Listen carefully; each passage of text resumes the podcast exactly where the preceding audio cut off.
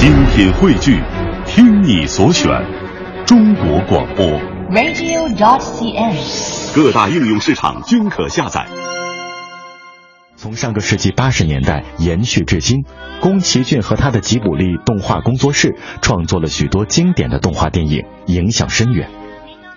宫崎骏退休了，日本动画还有什么可看？他自然是独一无二、无可取代的。但日本动画并非只有宫崎骏一人的天下，而是一场属于动画天才们的嘉年华。虽然宫崎骏悄然隐退，但吉卜力的影响力和人员班底都还在，也会延续过去的风格拍摄动画片。另一方面，还有众多优秀的动画人在支撑着日本动画产业的发展。年轻导演正逐渐走向成熟，准备成为新一代的动画领军人。今天我们为你带来盘点当代十大日本动画导演，欢迎收听。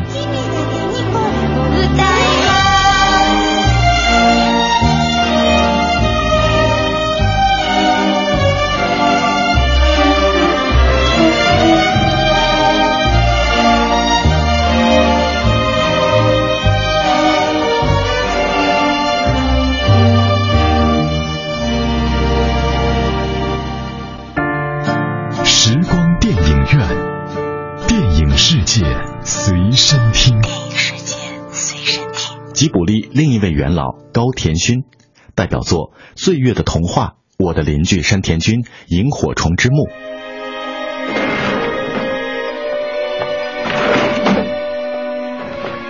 お母ちゃんお母ちゃんはお母ちゃんまだ救急痛いのうん。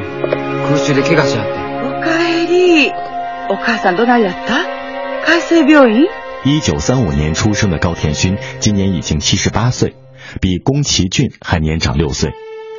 两人早在东映动画工作时期就是同事，随后两个人又一同打下江山，创造了吉卜力这块日本动画的金字招牌，堪称动画事业上最为亲密的战友。海軍さんはええわ。疎開荷物使ってトラック使って運ぶんやから。あと、蚊帳と布団は三条に出してあるさかいな。すみません。 お母ちゃんもう指輪せえへんのかな？節子にくれはったんやろうかそれ大事なんやからしもとき。お母ちゃんな。お母ちゃん、もうちょっとようなったら一緒に見舞いに行こうな。もう遅いからおやすみ。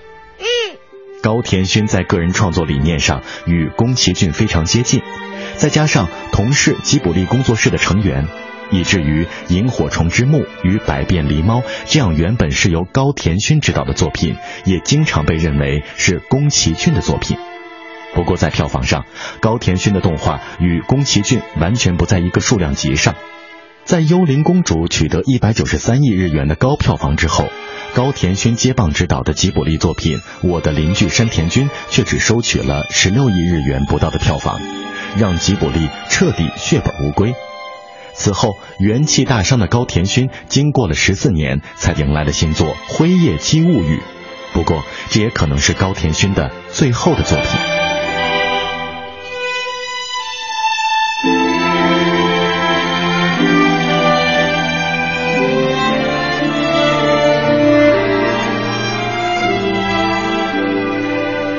日本动画的活化石松本零士，代表作《银河铁道九九九》《宇宙战舰大和号》《一千年女王》。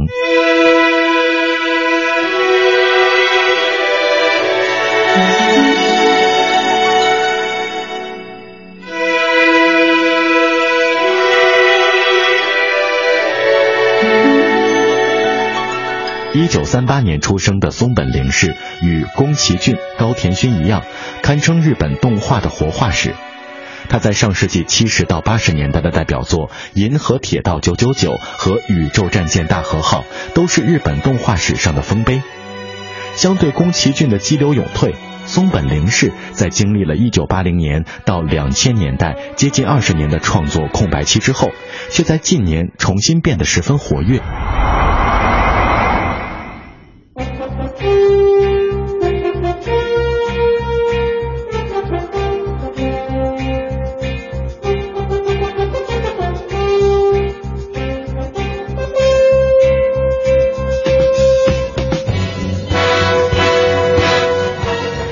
在2003年，他与知名电子乐队合作制作了前卫十足的实验音乐动画电影《星际异星梦系统秘传》。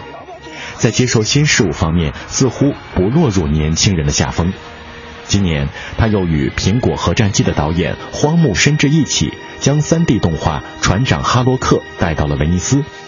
而就在宫崎骏宣布退休的同时，他却表示自己永远不会退休。对于动画仍然保持着旺盛的热情，让人叹服。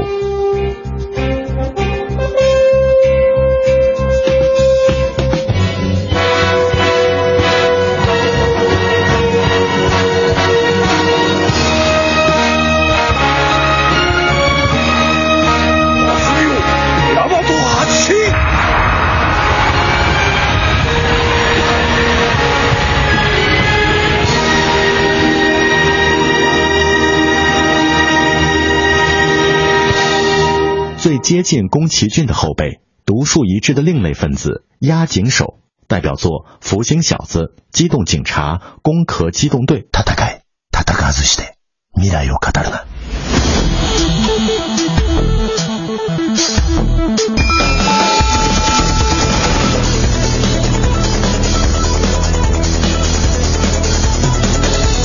りなき戦いの幕は開け、そして彼女と眠らない目の男の運命もまた加速する。ボーダー2ゴーストウィスパーズ。押井守堪称日本动画圈的另一面旗帜。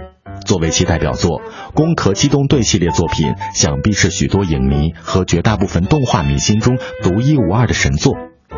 押井守与宫崎骏有很多共同点，比如同样是军事迷， 对于动画都有着属于自己的独特观点，好斗又绝不认输的个性。与宫崎骏认为动画片是拍给儿童看的观念不同，押井守在动画中表达了自己大量对于政治和战争的想法。他对于虚拟与现实界限的深究，也让他的作品经常显得晦涩难懂。倔强的个性加上创作理念上的不同，让宫崎骏和押井守两个人的关系也从亲密的师徒关系变成了公开的敌人。在宫崎骏的《悬崖上的金鱼姬》和押井守的《空中杀手》公开上映的时候，两人就曾互相公开指责对方的作品。关于两人之间关系的故事，甚至可以写下一本书。押井守年轻时是一位热爱电影的文艺青年，大学时期因为在电影院打工，一年时间看了一千部电影。而七十年代正好是日本电影制片厂逐渐瓦解、独立电影最具有创作力和生命力的时期。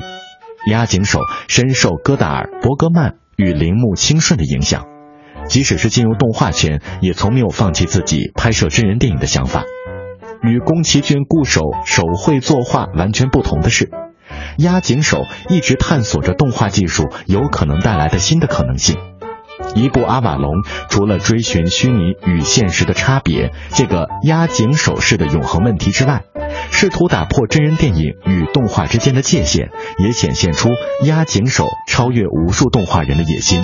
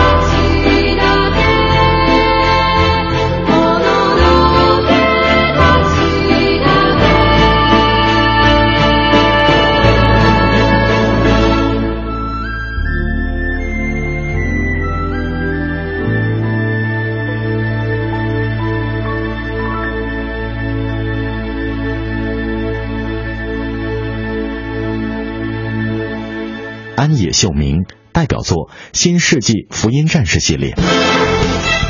碇シンジは目覚める傍らに立つ見知らぬ少年そして彼を待つ新たな世界次回「エヴァンゲリオン新劇場版 Q」さて私もサブスク作为现如今日本最优秀的动漫导演之一，安野秀明以《新世纪福音战士》系列动画为很多动漫迷与影迷所熟知。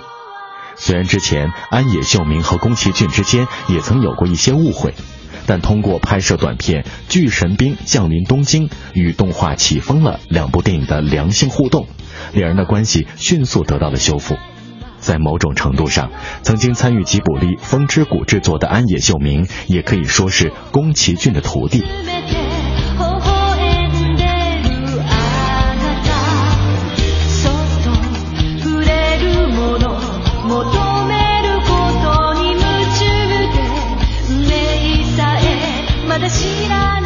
值得注意的是，当安野秀明因为《起风了》中的声优表现受到批评的时候，宫崎骏是第一个站出来维护安野秀明的。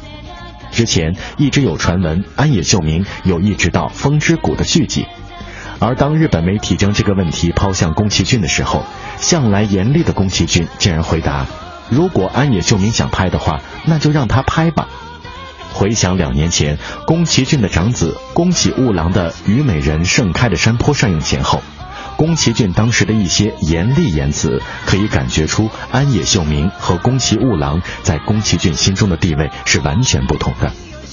而如果一定要为吉卜力选一个接班人的话，安野秀明无疑是更加符合宫崎骏心中理想的人选。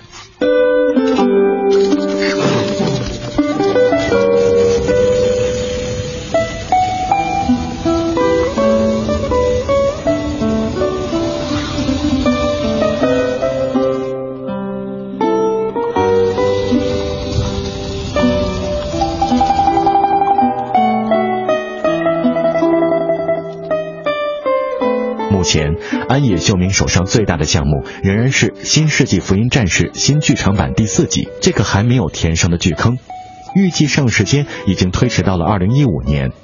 即使他有心启动《风之谷》续集的新项目，想必也会分身乏术。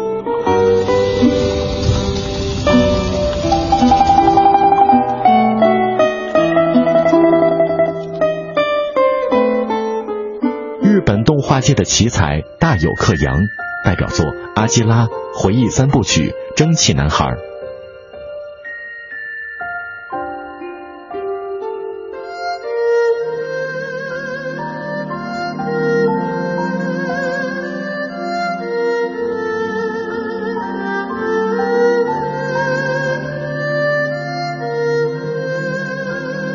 大有克洋在日本动画界是非常奇特的存在。首先，他其实是一位出色的漫画家。阿基拉早在拍成电影之前就获得了讲谈社漫画赏。其次，他并不算是一位多产的动画作者，指导过的真正意义上的长篇动画作品不过只有《阿基拉》和《蒸汽男孩》两部，但他却永远被归为最高的那一类日本动画人。许多动画迷们都一直盼望着他能推出新作。形容大有克洋“天才”两个字并不为过。阿基拉里惊人的想象力与对孤独、绝望氛围的营造，影响了包括卡梅隆在内的无数电影人。连宫崎骏也这样说：“一个异能少年站立在东京废墟之上，人人都会说这是大有克洋。”不过，这样的大有克洋呈现在我们面前的机会还是太少了。筹备九年制作的《蒸汽男孩》投资高达二十四亿日元，却只收获了十一点六亿票房。这种商业上的失败经历，也阻碍着大有克洋继续为我们奉献精彩的新作。大有克洋对于动画的接触是从短片集开始的，之后才逐渐接手《阿基拉》这个奠定其地位的代表作。今年他的最新动画短片集《短暂和平》似乎让我们看到了一个回到原点的大有克洋。这次他与老友森本晃司再度联手，那个充满想象力与叙事野心的大有克洋正在回归。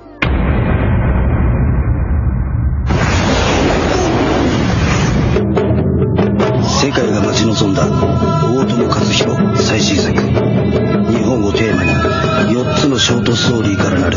トップクリエイターによる最先端の映像表現。刺激を求める大人たちに送る。極上のアニメーション。ショートピース。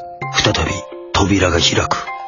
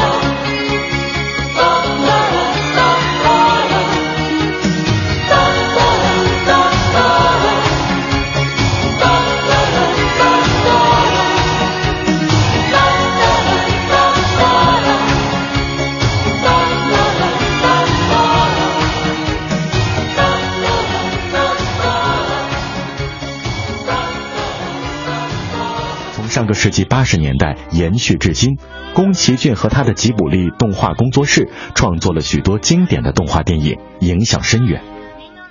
宫崎骏退休了，日本动画还有什么可看？他自然是独一无二、无可取代的。但日本动画并非只有宫崎骏一人的天下，而是一场属于动画天才们的嘉年华。虽然宫崎骏悄然隐退，但吉卜力的影响力和人员班底都还在。也会延续过去的风格拍摄动画片。另一方面，还有众多优秀的动画人在支撑着日本动画产业的发展。年轻导演正逐渐走向成熟，准备成为新一代的动画领军人。今天我们为你带来盘点当代十大日本动画导演，欢迎收听。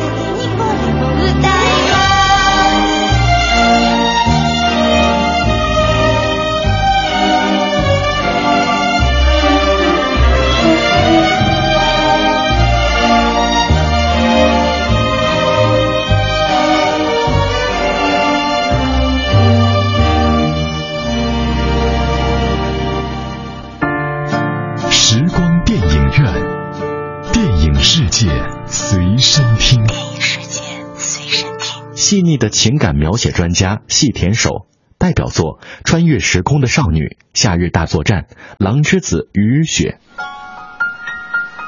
一九六七年出生的细田守，喜欢的电影导演是像米慎二、维姆文德斯、杨德昌这样风格细腻的导演，而他的个人风格也深受这些人的影响。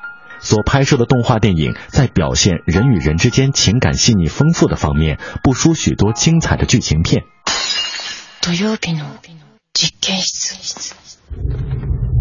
深町くん。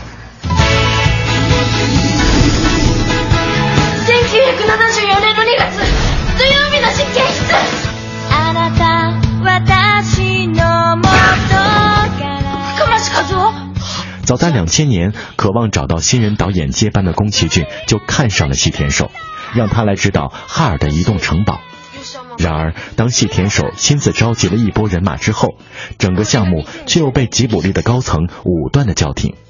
看上去无比光荣幸运的一件事，结果却让细田守这位年轻天才倒了大霉。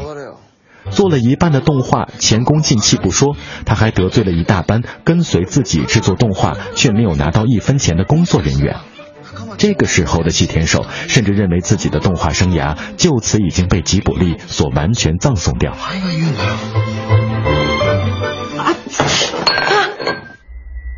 呼んだのは君か僕の使命は記憶を消すことだ不过，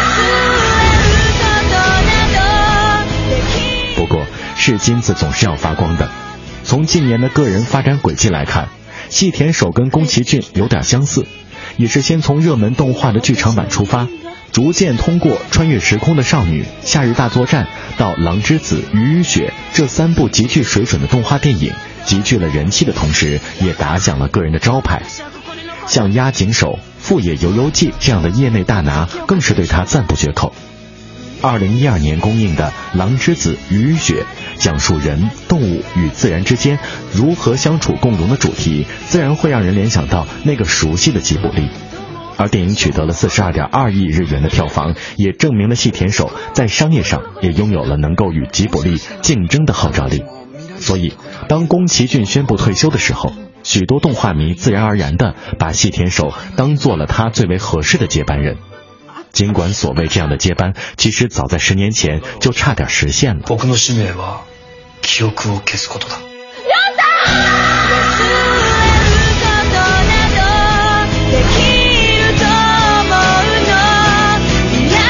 すぐ戻ってくるから帰ってきたら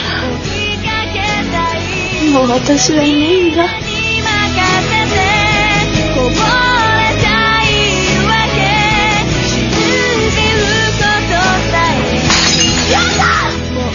私はここに残る。時をかける少女。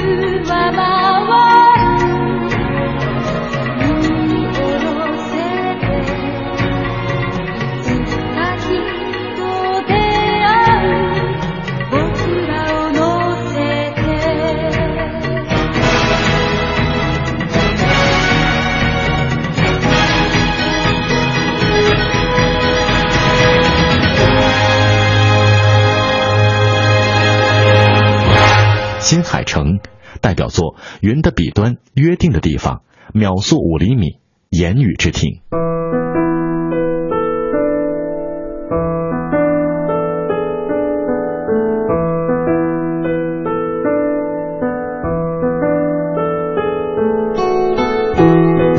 新海诚每推出一部新动画，都少不了许多动画迷以及许多小清新范影迷的激赏之声。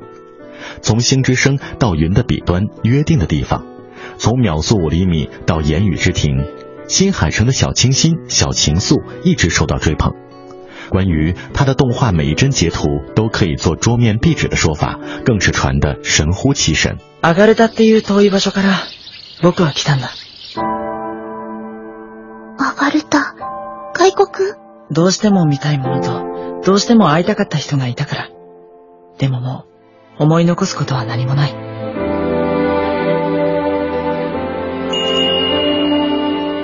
不过，言情小说写的再唯美，看多了也会腻。新海诚同样一直没有能够突破自己的小格局，喃喃自语式的讲述方式并没有得到大众的认可，这也让越来越少的人会提及他宫崎骏接班人的说法。总觉得新海诚总是局限在自己给自己画的小圈圈之内，缺乏惊喜，缺乏值得期待的新元素出现。当然，对于喜欢他风格的动画迷来说，倒是愿意陪着他就这样一直走下去。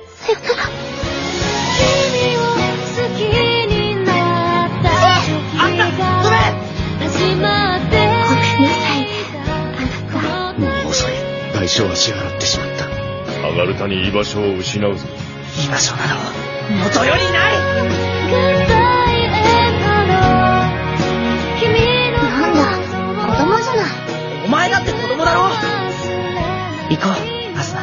大器晚成的多面手袁慧一，代表作《蜡笔小新》《合同之下》《意外的幸运签》。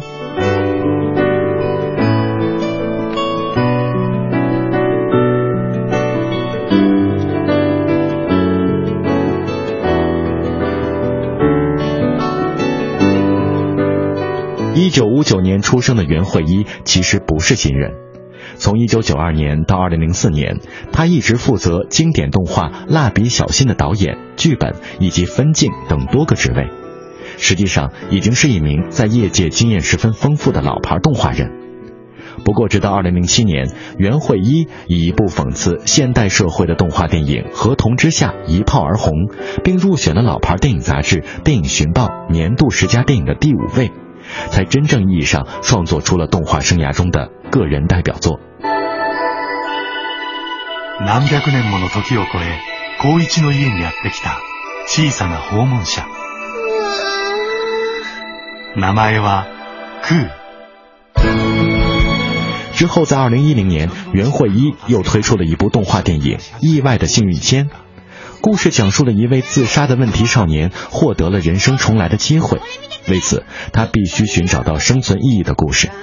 这同样是一部获得好评的优秀动画电影。 与许多优秀动画人一样，袁惠一并不拘泥于只是在二次元的世界展示自己的才华。他今年推出的新作《最初的路》，就是为纪念木下惠介诞辰一百周年而拍摄的真人传记电影。丰富的动画从业经验，加上动画中对于现实社会与人的深刻洞察力，也让不少人期待他能够成为宫崎骏之后日本动画的接班。人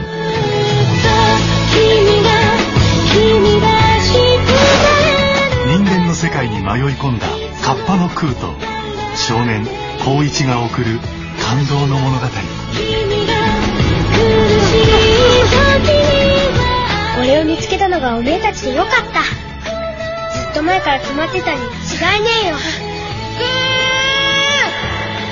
カッパの空と夏休み。父ちゃん俺人間の友達ができたよ。吉卜力剩余财产，进步中的宫崎吾郎，具备接班潜力的米林宏昌。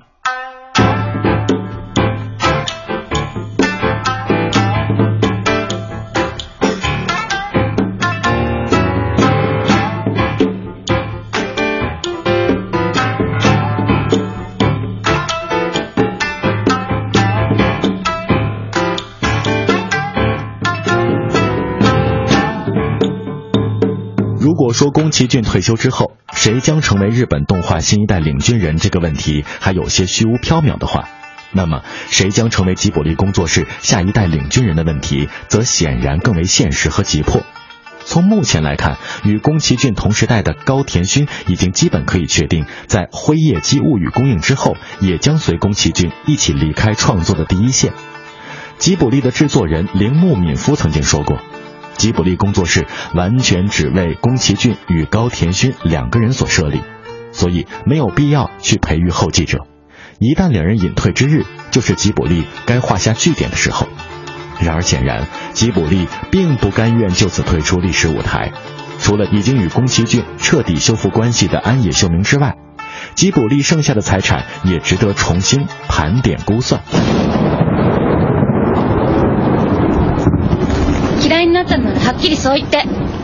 在年轻一代中，宫崎骏的长子宫崎吾郎自然是极具争议。处女作《地海战记》口碑极差，几乎已经断送了他的动画生涯。二零一一年公映的《虞美人盛开的山坡》，宫崎骏对儿子要求依然严厉，不过却在实质上为他提供了更大的帮助。除了创作剧本之外，还参与了人物和背景设定、草图绘制等工作，包括影片的概念海报也由宫崎骏本人亲自操刀。どうすればいいの？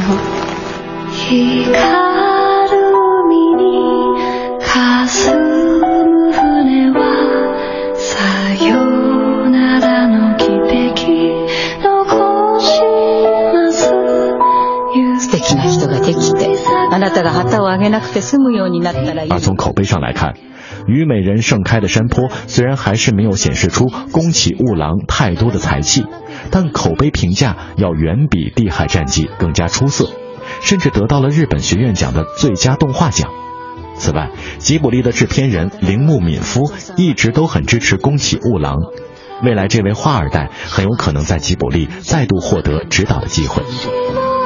人間への絶望と信頼。その狭間に人は生きている。あなたは沢村のお嬢さんか。立派になった。お前何かあったのか？近頃あいつによく似てきたな。お前は俺たちの息子だ、うん、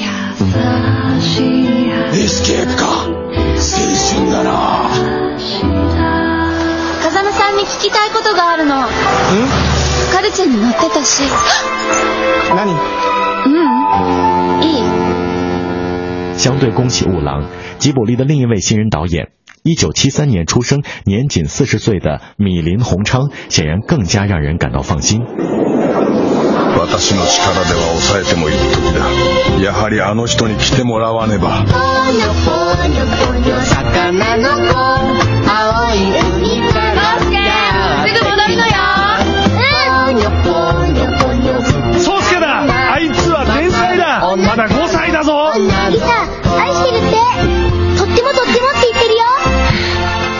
林宏昌一九九六年进入吉卜力工作室，曾经参与过《千与千寻》《哈尔的移动城堡》与《悬崖上的金鱼姬》的原画工作。他在《悬崖上的金鱼姬》中的作画获得了宫崎骏的赏识，并因此得到了指导借东西的小人阿里埃蒂的机会。从完成的导演处女作来看，米林宏昌交出了一份超过九十分的答卷。借东西的小人阿里埃蒂呈现出了非常原汁原味的吉卜力的动画质感。而九十二亿日元的票房也证明了他在商业运作上同样是非常可靠的人选。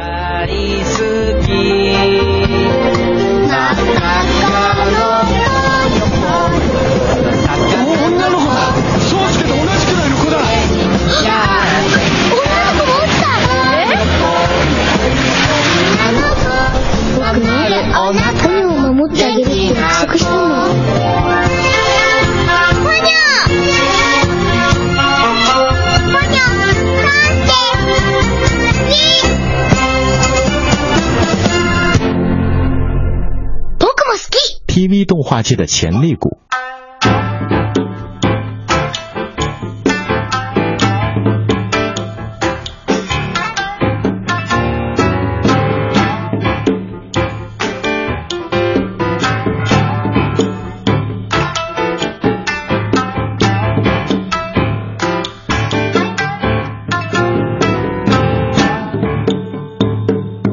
除了动画电影之外日本 TV 动画也是非常精彩的一个领域。如渡边信一郎执导过的《星际牛仔》与《混沌武士》，潇洒写意。如论经典程度，丝毫不输前面提到的那些动画电影。新房昭之通过《物语》系列和《魔法少女小圆》独具一格的风格，培养了像忠实信徒一样的众多粉丝，有点走上安野秀明旧路的意思。此外，四叠半神话系列的汤浅证明，天元突破的金石阳之，永生之酒的大森贵弘，东之一殿的神山健治，凉宫春日系列的石原立也，往下一数，就会发现日本动画方面的人才实在是太多，数不过来了。时代在变迁，连宫崎骏自己也说，世界正在处于逐渐走向焦虑的转型期，如今已经无法持续创造出以往作品中的梦幻了。宫崎骏的悄然隐退，就好像手绘动画的衰落一样，已成定局。大师总有属于他们自己的时代，后宫崎骏时代的日本，也许再也无法诞生出像他这样的大师。但是，只要日本动画产业继续合理的发展下去，相信仍然会有更多让人惊喜的作品出现在观众面前。以上为你带来的是盘点当代十大日本动画导演，感谢你的收听。时光电影院，电影世界随身听。电影世界随身听。电影。是由活动照相术和幻灯放映术结合发展起来的一种现代艺术。电影在艺术表现力上不但具有其他各种艺术的特征，又因为可以运用蒙太奇这种艺术性极强的电影剪接技巧，而具有了超越其他一切艺术的表现手段。我是张涛，我将和你一起用声音描摹精彩的光影世界。